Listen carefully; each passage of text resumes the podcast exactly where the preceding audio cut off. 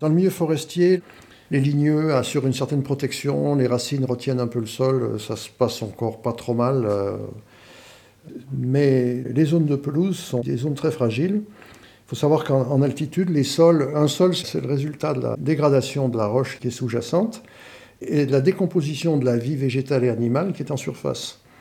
Quand on est en, altitude, le- l'effet du froid, l'effet de lessivage aussi important créé par les précipitations fait que ces sols évoluent très très doucement. Pour former un sol, il faut des, années et des années et des années, ce qui n'a rien à voir avec les conditions de formation d'un sol qu'on a en zone de plaine ou de basse altitude.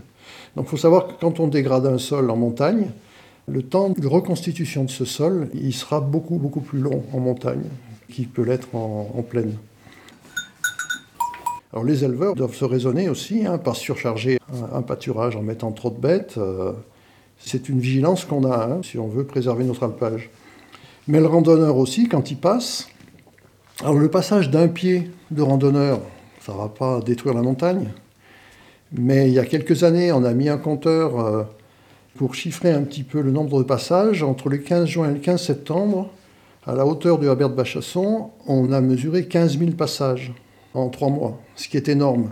Donc la multiplication de promeneurs, plus des usages, il y a des promeneurs qui ne passent pas sur les sentiers euh, qui sont euh, balisés, ben, c'est autant d'endroits où les sols sont dégradés. Et la dégradation qui est amorcée par le pied du randonneur, elle est amplifiée par les, les pluies fortes.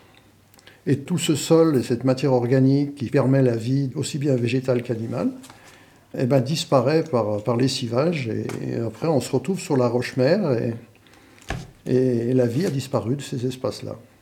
Et on a constaté depuis des années que l'aspect de la montagne a beaucoup évolué parce qu'une fréquentation importante a compromis l'existence de ces sols et de la vie qui est dessus. Voilà.